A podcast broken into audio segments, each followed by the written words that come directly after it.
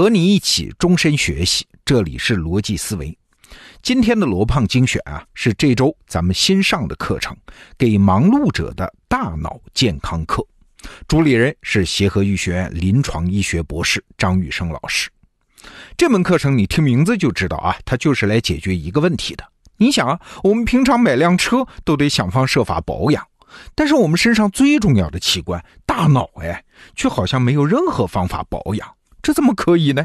啊，比如说我们长期处在压力之下，压力这玩意儿可是个大脑杀手啊。我们怎么应对压力？怎么让大脑放松下来？那娱乐是好办法吗？接下来我们就请张玉生老师来给我们讲一讲。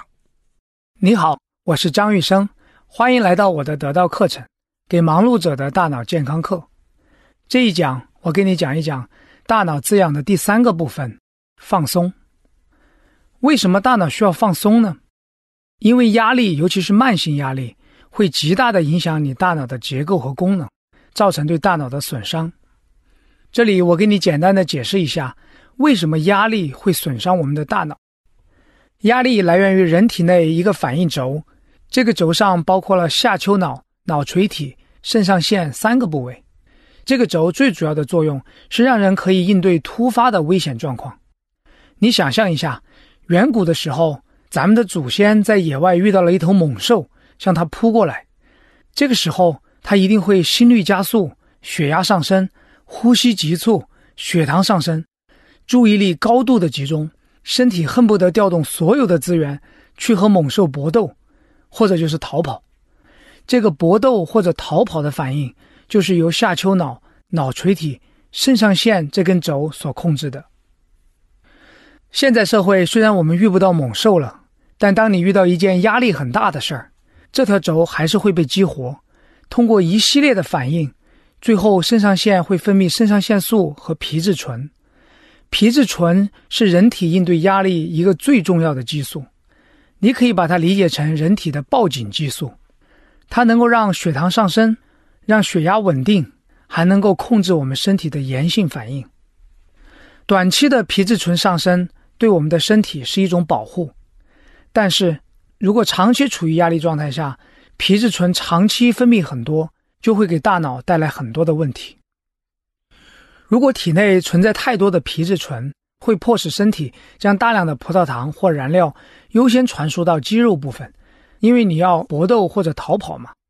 但相应的。大脑获得的养料就会减少，长期的后果就是大脑的学习、记忆和压力控制相关的能力都会降低。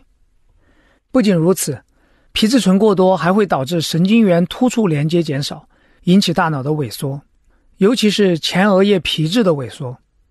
它是掌管我们大脑注意力、决策和社交的部分，它的萎缩会直接导致我们难以集中精力，没有办法做有条理的决策。社交的动力也会下降，而且皮质醇水平长期较高的人患老年痴呆的风险也比较高。所以，我可以毫不夸张地说，慢性压力是大脑的杀手，你需要主动的放松来消灭这个杀手。你可能会觉得放松还不简单吗？不就是躺在海边什么都不干吗？或者我玩一天手机，看一天电视不就行了吗？但真的是这样的吗？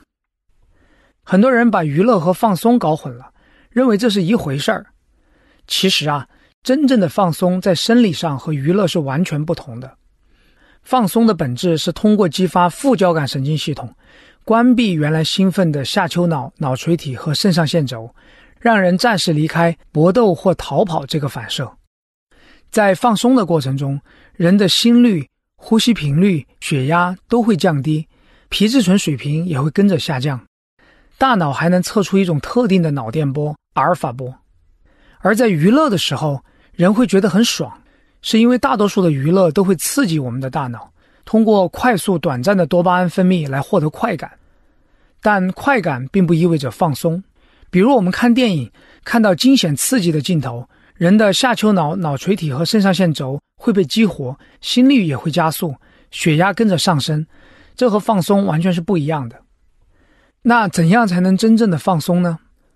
进入真正放松的状态都有这么几个特点：第一，身体上的相对静止，但大脑的相对聚焦；第二，对自身身体和周围环境产生深度的觉察；第三，可以独处时完成，并且之后不会有任何的负罪感。第一点和第三点都比较好理解，我给你解释一下第二点：什么叫做对自己的身体和周围的环境有深度的觉察？举一个例子你就明白了。日本的著名作家村上春树，你可能听说过，他是个跑步爱好者。但除了跑步之外，他还有一个爱好，就是熨衣服。村上春树曾经描述过，说我熨衣服的时候觉得特别的放松。为什么呢？因为熨衣服的时候，大脑会全神贯注的去感知自己的双手和衣服，达到身心合一，就会有很好的放松效果。还有哪些简单易行的放松方法呢？我在这里给你讲三个。第一个是冥想，让大脑放松。冥想可以说是被研究的最多的一个方法。为什么冥想能让人放松呢？本质上，冥想是在训练我们用旁观者的视角来看待自己的想法。很多时候，紧张和压力是来自于大脑对于不确定性和外部刺激的担心，比如担心这次任务完不成。期末考不好，孩子不听话。如果你让担心控制了我们的大脑，就会持续的觉得有压力。那怎么消除这种担心呢？冥想的时候，你可以抽身出来，去观察这个想法，看看它是怎么产生，又可能怎么发展。打个比方，平常的时候，你好像站在路中间，脑子里的想法就好像是路上的车，一个一个的开过去，遇到横冲直撞的车。自然会吓到你，不自觉就紧张起来。而冥想的时候，你好像就坐到了路边，看着路上的车来来往往，自然也可以放松下来。如果你对冥想有兴趣的话，也给你推荐一下隔壁童慧琪老师的冥想课程。第二个方法是记感恩的日记或者回忆感恩的时刻。你可以拿一张纸，把今天或者过去一段时间觉得特别感恩的事儿记下来。然后在脑子里面去回忆那个感恩的时刻，感恩是一个非常有效、能够帮助你放松的方法。因为当我们的大脑在觉得感恩的时候，就不可能同时觉得焦虑或者恐惧。不但如此，感恩还是一个快乐的加速器，能够让你在瞬间告别沮丧，获得快乐。今天我们的每一个人，从物质条件来说，已经比父辈好过了太多，但为什么还是会觉得焦虑呢？是因为我们总是在想还有什么东西没有拿到，而忘记了我们已经拥有了什么。通过写感恩日记或者回忆感恩的时刻，养成感恩的习惯，就能提醒自己已经拥有了什么，有多么多么的幸运，自然就不会觉得焦虑了，还能增强我们克服困难的信心和耐力。第三个方法叫放松敲击，这是美国一个叫做罗杰·卡拉汉的心理学博士。在治疗一位恐水症的患者的时候，意外发展出来的一套方法，不少人用过以后特别有效，所以在美国就推广开来。放松敲击是基于生物和心理反馈技术的一种方法，它的原理是什么呢？大脑里有一个部位叫做杏仁核，这是大脑的恐惧中心，能帮助人察觉到危险。如果杏仁核老是在处于被刺激的状态，你就很容易紧张和焦虑。所以，当我们用手指敲击面部和身体的一些反射区，可以让它放松下来。我带着你做一下，你可以用食指或者中指敲击你的眼睛内侧、外侧、下方的区域，然后顺着往下到嘴唇上、鼻子的下面，也就是我们常说的人中。再往下走是嘴唇的正下方、胸骨、锁骨和第一根肋骨的结合处。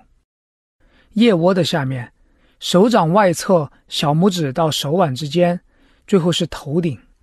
每个部位十次，重复三遍。在敲击的时候，你可以在脑子里面想你觉得焦虑的那件事儿，然后告诉自己：虽然现在这件事儿我觉得很焦虑，但我接受这个事实，允许自己放松下来。然后不断的重复这句话，直到自己放松下来。你可能记不住这么多。没跟上没关系，我专门给你录了一个演示的视频，你可以打开文稿跟着我一起练。除了上面讲的三种方法，我们常见的，比如太极拳、瑜伽、按摩等等，也都是不错的放松方法。但关键的是，你要学会觉察自己的身体，感知到自己是不是处于慢性压力和紧张的状态中，然后通过练习这些方法，让自己放松下来。好，这一讲我给你介绍了为什么大脑需要放松，以及什么是真正的放松。